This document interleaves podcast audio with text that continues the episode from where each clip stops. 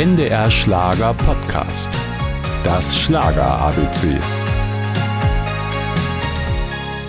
Ich war gewalttätig und hatte vor nichts Respekt, außer vor meiner Oma Elise, hatte Draffi Deutsche einmal über seine schwierige Jugend gesagt.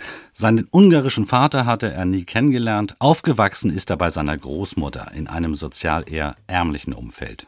Trotzdem hatte der kleine Draffi Talent, gewann mit elf Jahren seinen ersten Musikwettbewerb, gründete eine Rock'n'Roll-Band und träumte von einer rosigen Zukunft. Mit 14 hatte ich schon die Ahnung, dass ich über die Musikschiene aus diesem ganzen Ghetto-Dasein herauskommen könnte. Eigentlich so das Feeling, sagen wir mal, wie ein schwarzer Boxer in Amerika. Ich wollte da sein, wo die anderen, von denen ich der Meinung war, die können auch nicht besser singen als ich, da wollte ich hin. Gesagt, getan. Mit 17 schloss er sich der Band The Magics an, mit der er gemeinsam die Beatmusik entdeckte. Es entstanden erfolgreiche Singles wie Cinderella Baby, Heute male ich dein Bild Cindy Lou und 1965 dann der Titel, der ihn unvergesslich machen sollte, Marmor, Stein und Eisen bricht. Ein Mega-Erfolg, der ihn leider auch abheben ließ. Ich war ja ein totaler Spinner. Ich habe mir also mit knapp 19 Jahren einen, einen goldfarbenen Cadillac gekauft. Und, und, da ich keinen Führerschein hatte, hatte ich einen Chauffeur. Und die Berliner standen am Straßenrand, haben mir einen Vogel gezeigt und den, den berühmten Finger. Es folgte ein Karriereknick. Wegen Erregung öffentlichen Ärgernisses.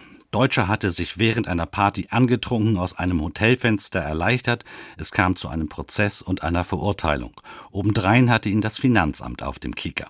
Doch Draffi Deutscher ließ sich nicht unterkriegen. Er zog nach München und startete seine zweite künstlerische Laufbahn als Komponist und Songschreiber. Der Mann mit dem Hut schrieb Lieder unter 40 verschiedenen Pseudonymen und er schrieb Hits wie Belfast für Boney M., Mama Leone für Bino oder für Tina Rainford den preisgekrönten Evergreen Silverbird. Seine Stimme steckte hinter Bandnamen wie Mixed Emotions oder Masquerade. Im Juni 2006 starb Raffi Deutscher im Alter von 60 Jahren an den Folgen eines multiplen Organversagens.